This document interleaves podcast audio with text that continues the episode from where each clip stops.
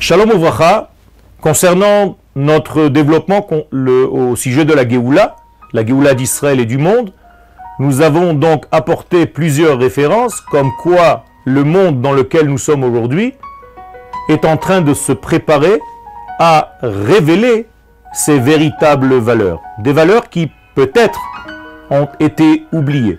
Et au niveau de la terre elle-même, de la nature elle-même, et au niveau bien entendu de la nature des hommes. Donc nous devons retrouver notre identité, et les retrouvailles avec cette identité, je parle de l'identité d'Israël bien entendu, va nous aider en fait à aborder ce sujet de la meilleure manière possible, tel que le Créateur du monde attend de nous. Nous dit le Rafrarlap, dans la suite de nos cours, Velazot, et c'est pourquoi.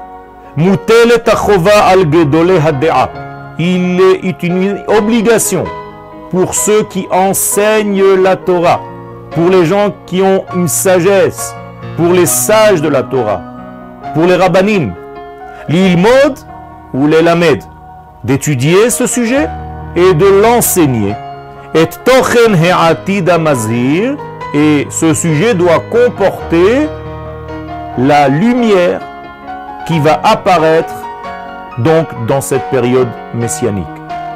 Les rabbinim donc doivent étudier ce sujet, l'enseigner à leurs élèves, car en réalité c'est par cette étude que nous nous préparons à recevoir cette grande lumière.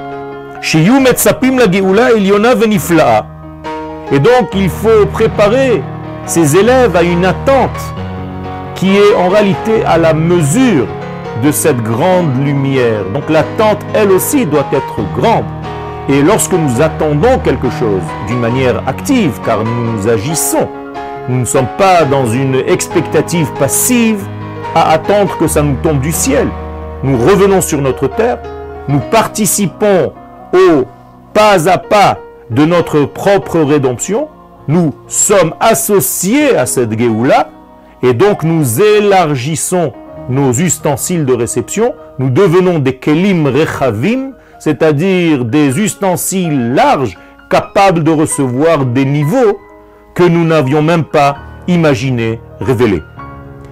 Bekerev et tout ceci se fera sur la terre d'Israël.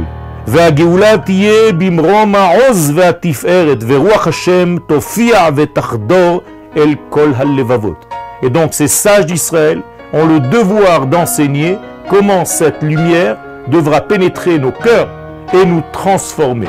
C'est-à-dire que nous devons faire en sorte que le monde s'améliore, qu'il devienne meilleur, qu'il devienne bon, que les gens reviennent à leur santé initiale, que la joie soit dans ce monde, que la peine soit annulée, que la mort soit annulée de ce monde.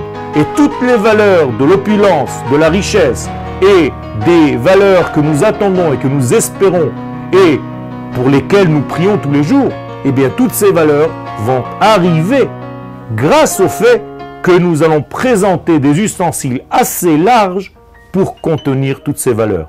Mais pour ceci, il faut donc étudier le sujet, le développer et l'enseigner à nos élèves.